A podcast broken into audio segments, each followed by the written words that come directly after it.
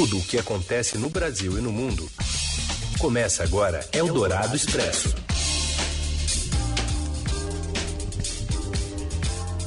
Tudo bem? Seja bem-vindo, bem-vinda. A gente começa aqui uma edição novinha em Folha do Eldorado Expresso, reunindo, juntando as notícias mais importantes na hora do seu almoço reunindo e juntando no isolamento, cada um da sua casa, mas com você aqui no FM 107,3 da Eldorado, ao vivo pelo rádio. E acabando o programa, já já vira podcast em parceria com o Estadão. Lembrando que esse programa também tem uma versão TV para você assistir um pouquinho mais cedo. É só entrar lá no canal do Estadão, da TV Estadão no YouTube. Eu sou a Carolina Ercolim, comigo está o Raíssen Abac e esses são os destaques desta quarta, dia 6 de maio. Um delegado da Lava Jato será o novo chefe da Polícia Federal no Rio, área apontada pelo ex-ministro Sérgio Moro como de interesse de Jair Bolsonaro.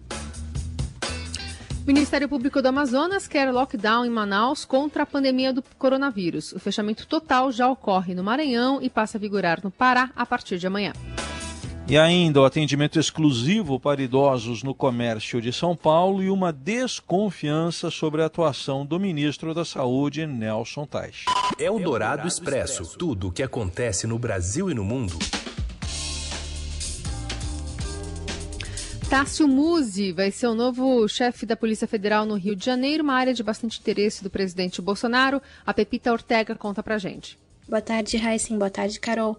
O delegado Tássio Musi foi escolhido para assumir a superintendência da Polícia Federal do Rio de Janeiro após o atual chefe da Corporação Fluminense, Carlos Henrique Oliveira, ser convidado para a direção executiva.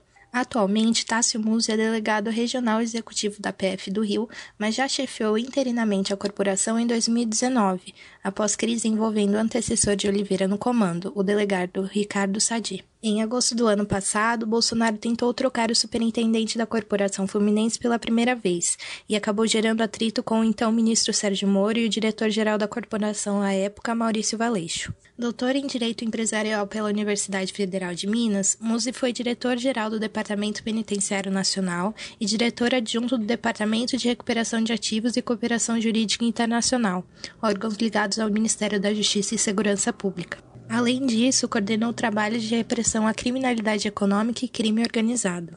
O delegado tem uma larga experiência e é conhecido entre seus pares como honesto e competente. Musi vai assumir a vaga deixada por Oliveira, que será o número 2 do novo diretor-geral, Rolando Alexandre de Souza. Um dos primeiros atos do novo chefe da PF, após sua posse nessa segunda, em cerimônia a portas fechadas e não divulgada, foi trocar o comando da superintendência da corporação no Rio. A promoção de Oliveira foi vista por delegados como uma forma estratégica de mudar o comando da PF Fluminense. A troca da superintendência, área de interesse do presidente Jair Bolsonaro e de seus filhos, chegou até a entrar no radar de investigadores que apuram suposta interferência do chefe do executivo na corporação. A mudança no Rio é ainda argumento em ação que pede a suspensão imediata da nomeação de Rolando. No âmbito de tal processo, movido pelo MBL, a Justiça Federal deu 72 horas para que Bolsonaro explique a troca na PF do Rio. Ao anunciar sua saída do governo Bolsonaro, Moro acusou o presidente de suposta interferência política na PF, envolvendo trocas na diretoria geral e em superintendências regionais. No último sábado, em longo depoimento que prestou à PF em Curitiba, Moro disse que recebeu mensagem do presidente pelo WhatsApp, cobrando a substituição do superintendente do Rio. O ex-ministro relatou que a mensagem tinha mais ou menos o seguinte teor: Moro, você tem 27 superintendências, eu quero apenas uma, a do Rio de Janeiro.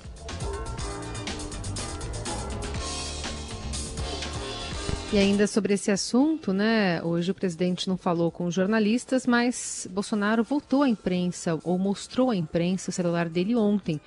Uma troca de mensagens com o ex-ministro Sérgio Moro. O objetivo era contestar a versão apresentada pelo ex-ministro, né, de que Bolsonaro tentou interferir politicamente na Polícia Federal. Ministro Moro, tá? Eu vou baixar aqui, tá?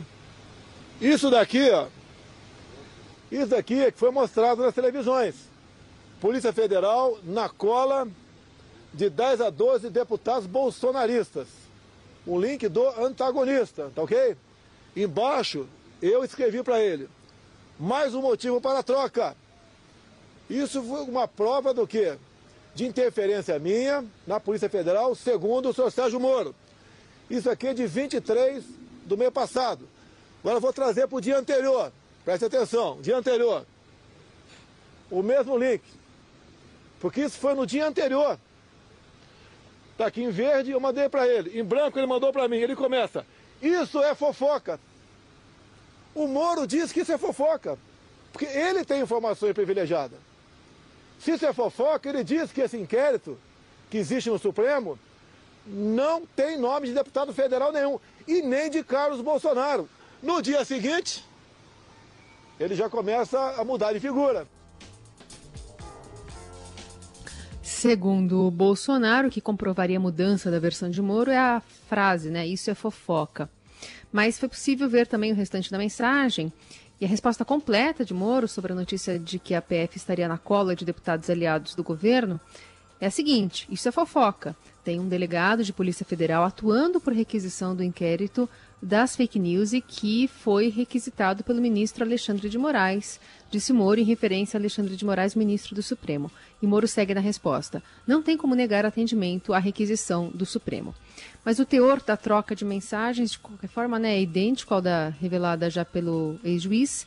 Nessa conversa, os dois falaram sobre essa eventual mudança no comando da PF. Em nota, o ex-juiz Sérgio Moro também disse que a palavra fofoca, utilizada na resposta à primeira mensagem, tinha o sentido de dizer que a PF nada fazia além do seu trabalho regular. Eldorado Expresso.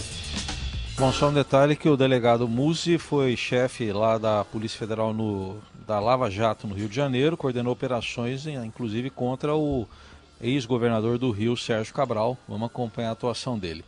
Mas indo aqui para o noticiário sobre a pandemia de coronavírus, em entrevista à Rádio Eldorado, Dimas Covas, presidente do Instituto Butantan, reforçou a necessidade da população ficar em casa para evitar colapso do sistema de saúde. A média de adesão ao isolamento no estado é de 48%, no estado de São Paulo, muito abaixo do ideal de 70%. Covas admite que está nas mãos dos paulistas a decisão de restringir ainda mais a circulação em São Paulo. As pessoas circulando mais trans, transmitem mais o vírus, portanto, maior número de pessoas são infectadas, maior número de pessoas vão para o hospital e maior número de pessoas morrem. Isso é quase que matemático, tá tem uma relação muito direta. Se os índices não retornarem a, a patamares né, acima de 55%, 60%, é, a previsão de lotação dos nossos hospitais pode acontecer aí nas próximas duas semanas. Segundo Dimas Covas, se os índices não voltarem ao patamar dos 60% e 65%, São Paulo viverá uma fase aguda, então, da infecção em duas ou, no máximo, três semanas. E pela falta de diretriz nacional, o coordenador dos testes de coronavírus no estado admitiu que São Paulo terá uma política própria para testes rápidos. Segundo Dimas Covas, detalhes serão anunciados em breve, mas ele adiantou que o estado, epicentro do coronavírus, não ficará à mercê da União. É, nós não uhum. podemos ficar na dependência do Ministério da Saúde. O, o, Estado de São Paulo é o epicentro da epidemia. Né? E aqui é que a batalha vai ser enorme, quer dizer, não queremos que no estado de São Paulo aconteça o que tem acontecido no Ceará ou no Amazonas, quer dizer, a, a luta nesse momento é exatamente para ter uma situação mais confortável né, para o estado de São Paulo. E hoje a Prefeitura de São Paulo determinou que os comércios de serviços essenciais, como padarias, farmácias e supermercados, reservem no mínimo a primeira hora de funcionamento para atendimento exclusivo de pessoas com idade igual ou superior a 60 anos. A medida foi publicada hoje no Diário Oficial. E também nesta quarta-feira foram suspensos os bloqueios no trânsito e agora são realizadas apenas ações educativas na cidade de São Paulo para tentar elevar o índice de isolamento social na capital. O cancelamento aconteceu após muita reclamação de funcionários da saúde que foram barrados nas interdições. Complicado demais, eu sou médico e estou indo para o hospital, já estou atrasado. 40 minutos, não tem como passar. Eu vou fazer o quê? Gritar lá, eu sou enfermeira, eu sou enfermeira? Não tem como. Trabalho no Hospital das Clínicas e provavelmente vou chegar atrasado, né? Esse horário tá todo mundo indo trabalhar, né? Ninguém tá passeando pela cidade às 7 horas da manhã, né? Eu entendo que a gente precisa fazer a quarentena, só que eu preciso render o colega que já tá lá 12 horas trabalhando. Tava no plantão, sou médico, Tô saindo, depois faço a noite inteira trabalhando e a gente tem que encarar essa papagaiada. Todos nós da área da saúde que estamos, médico, enfermeiro, fisioterapeuta, todo mundo que precisa trabalhar no hospital acaba sendo prejudicado por causa dessas medidas. Tá aí uma amostra, né? O prefeito de São Paulo, Bruno Covas, depois dessa encrenca toda, concordou que a medida não surtiu o efeito necessário.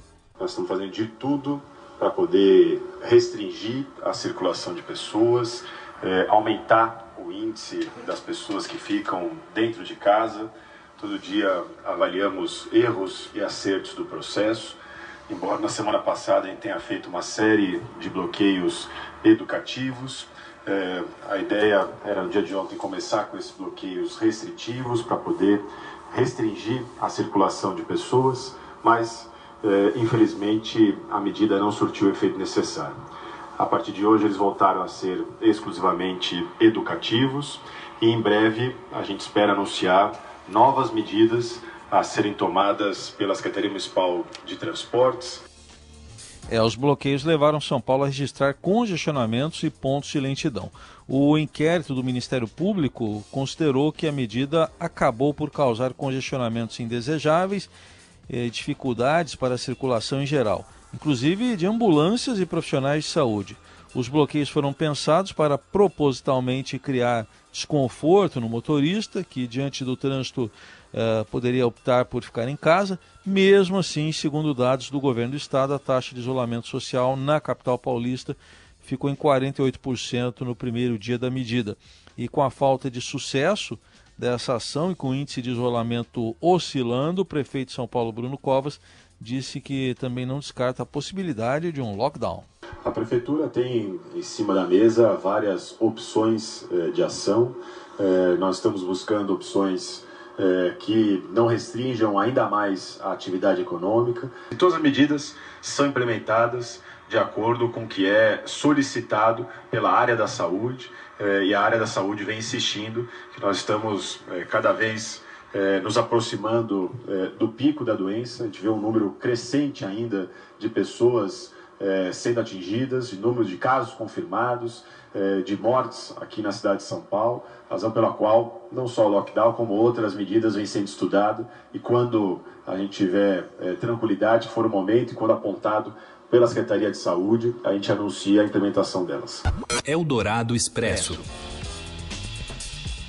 Termina hoje o prazo para o eleitor que não votou ou justificou a ausência às urnas das últimas três eleições regularizar a sua situação com a Justiça Eleitoral para votar nas eleições de 2020. Hoje também é o último dia para jovens de 16 e 17 anos tirarem o título de eleitor e também exercer a sua cidadania ainda neste ano. Desde o dia 17 de abril, quando o atendimento ao eleitor passou a ser exclusivo pela internet, a Justiça Eleitoral Paulista já recebeu mais de 31 mil requerimentos. O atendimento é feito online para evitar aglomeração por causa do coronavírus. Outras informações você encontra no site tse.jus.br. Seu dinheiro em ação. Os destaques da Bolsa, com Vitor Aguiar. Oi, Vitor, boa tarde. Oi, Raíssa, boa tarde. Boa tarde, Carol. Boa tarde, ouvintes. Tudo bem? Olá, boa tarde, tudo bem. E o que, que acontece no mercado, Vitor? Dólar subindo e a bolsa caindo?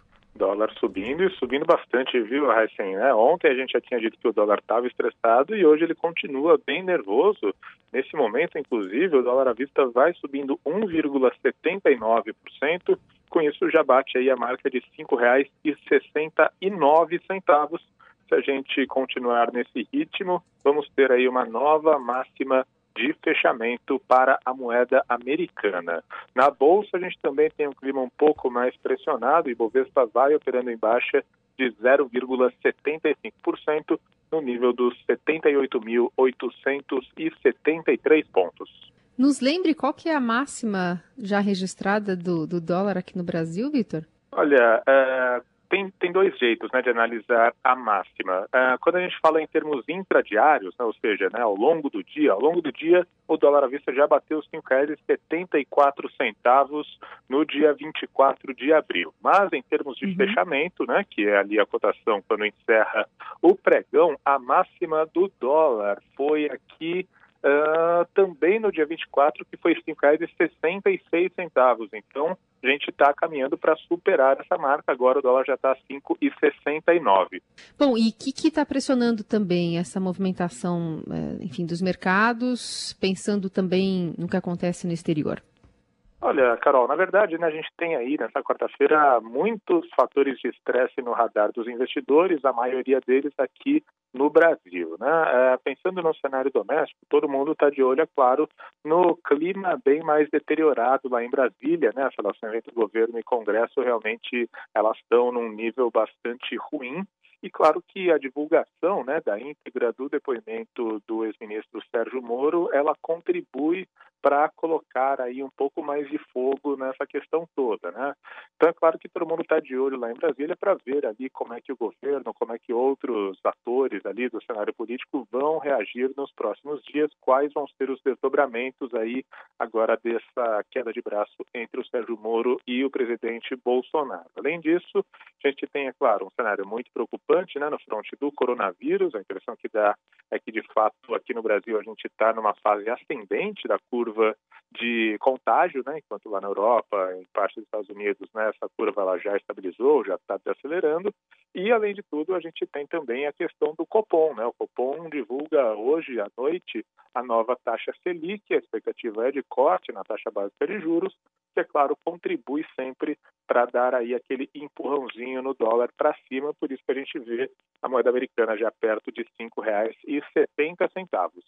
Muito bem, seguimos acompanhando então. Vitor também por lá, diretamente de casa, mas de olho em tudo que está acontecendo também no seudinheiro.com. Obrigada, Vitor. Sim, diretamente de casa, mas sempre acompanhando aqui o andamento dos mercados. Obrigado, gente. Até amanhã. Você ouve Eldorado Expresso. De volta com as principais notícias desta quarta-feira.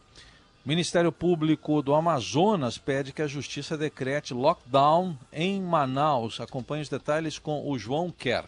O Ministério Público do Amazonas entrou com uma ação na Justiça pedindo para que fosse decretado lockdown em Manaus por pelo menos 10 dias, com isolamento e restrição totais à circulação de pessoas. De acordo com o texto, esse período pode ser prorrogado enquanto as taxas de ocupação nos leitos da capital não cheguem à mínima de 40%. Hoje, esse número gira em torno de 90%, com o sistema de saúde do estado à beira de um colapso pelo coronavírus. No texto, o Ministério alega que o lockdown seria a única forma que nós temos de achatar a curva de contágio e ainda alerta que a medida é necessária e urgente, principalmente para as pessoas que ainda não se conscientizaram da gravidade do momento em que nós estamos vivendo. Em nota, o prefeito de Manaus, Arthur Vigílio Neto, contestou a ação do Ministério Público e defendeu medidas mais rígidas para impor isolamento, mas sem a decisão que ele considerou arriscada e extrema de lockdown. E hoje o nosso ouvinte, Vanderlei Gomes, descreveu brevemente como está a situação na capital do Amazonas. A gente está na expectativa aí que tudo amanhã esteja realmente parado aqui. O prefeito é contra essa decisão, mas o que a gente vê é o pessoal tudo na rua aí, ou seja, não, não respeita não. Na cidade é como se estivesse normal, com exceção do centro da cidade, onde a polícia interagiu, está mais deserto e tal, mas na parte de é, periferias, bairros mais próximo do, do centro, onde tem todo um, um atendimento, como se fosse no centro da cidade, é aglomeração total, é carros na rua direto, engarrafamento, povo tudo sem máscara, andando aí,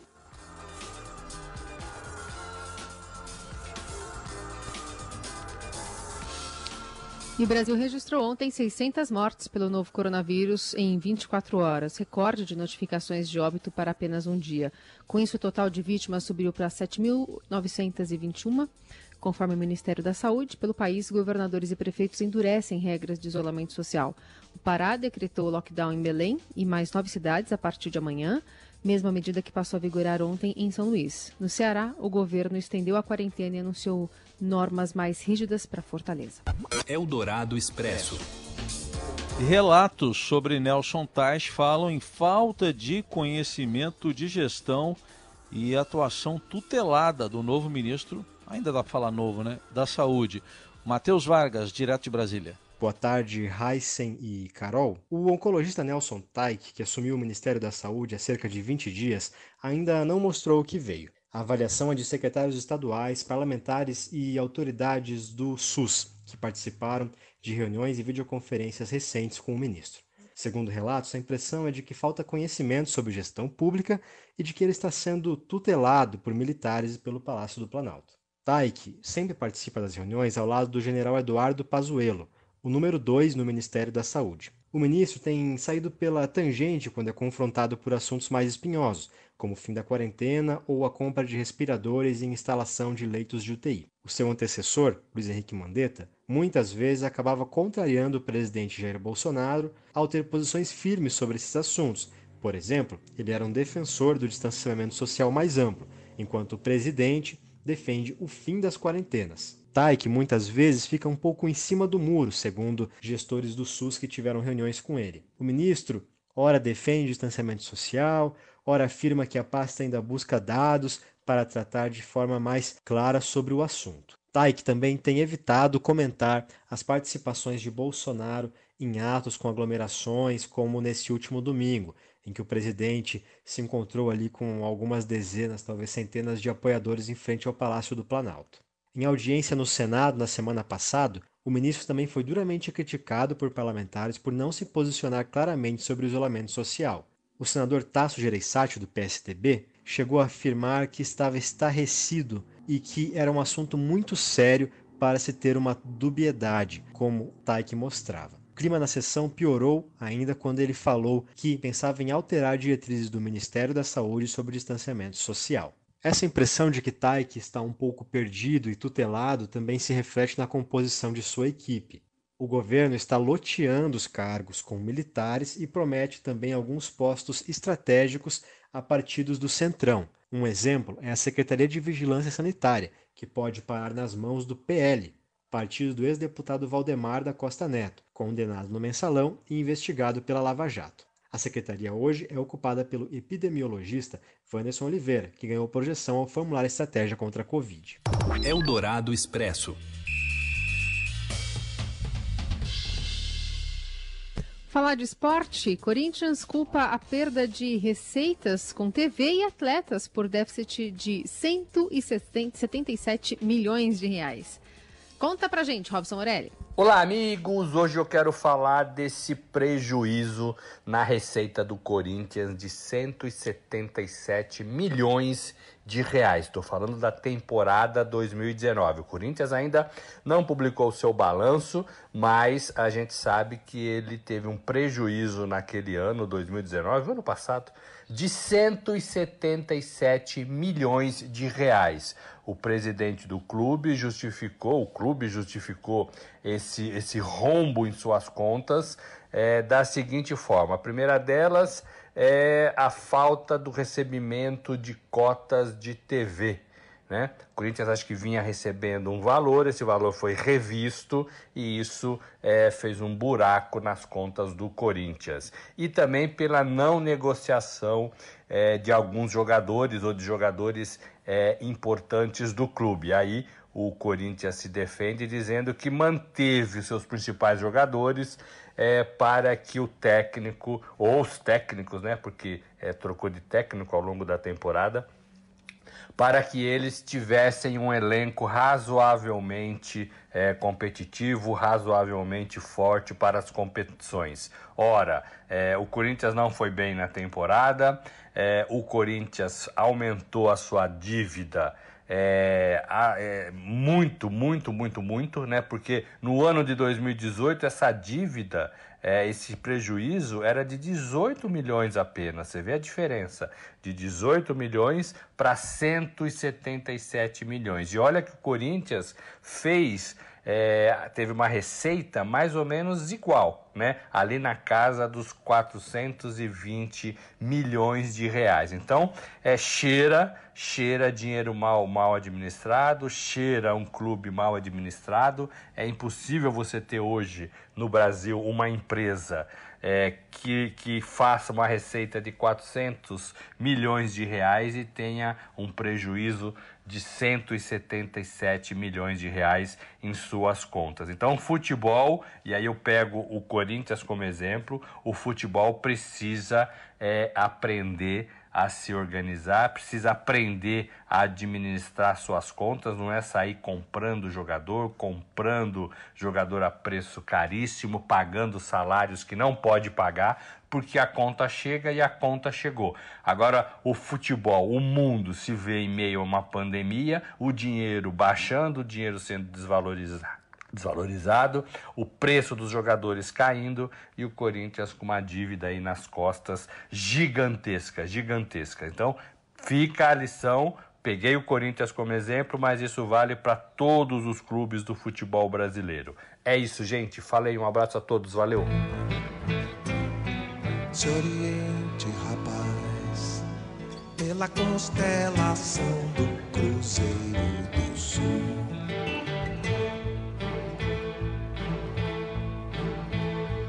Se oriente, rapaz, pela constatação de que a aranha de vidro que desce, vê se não se esquece.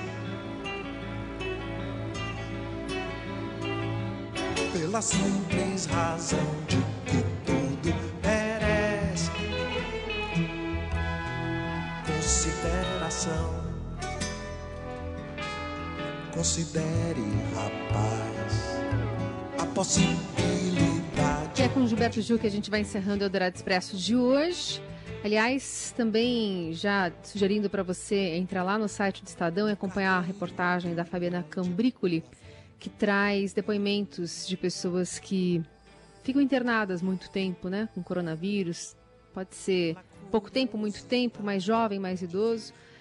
E lá também tem Gilberto Gil como menção, porque o senhor Ayrton Pérez, de 77 anos, ficou entubado por 15 dias e na saída é, do, do hospital, né, quando ele finalmente ficou curado, ele cantou Gilberto Gil. E diz que, inclusive, na, tem um vídeo no TV Estadão para você que quiser, no canal do YouTube, acompanhar essa, essa expressão dele cantando meio sem fôlego uma música de Gilberto Gil. Enfim, presente também aqui no Jornal Dourado. Boa. E fique em isolamento. Se oriente, rapaz, e fique em isolamento. Tchau, até amanhã. De casa, Bom... desejamos para você uma boa quarta-feira. Até amanhã. É isso aí. Valeu. Obrigado pela companhia. Pela continuidade do sonho de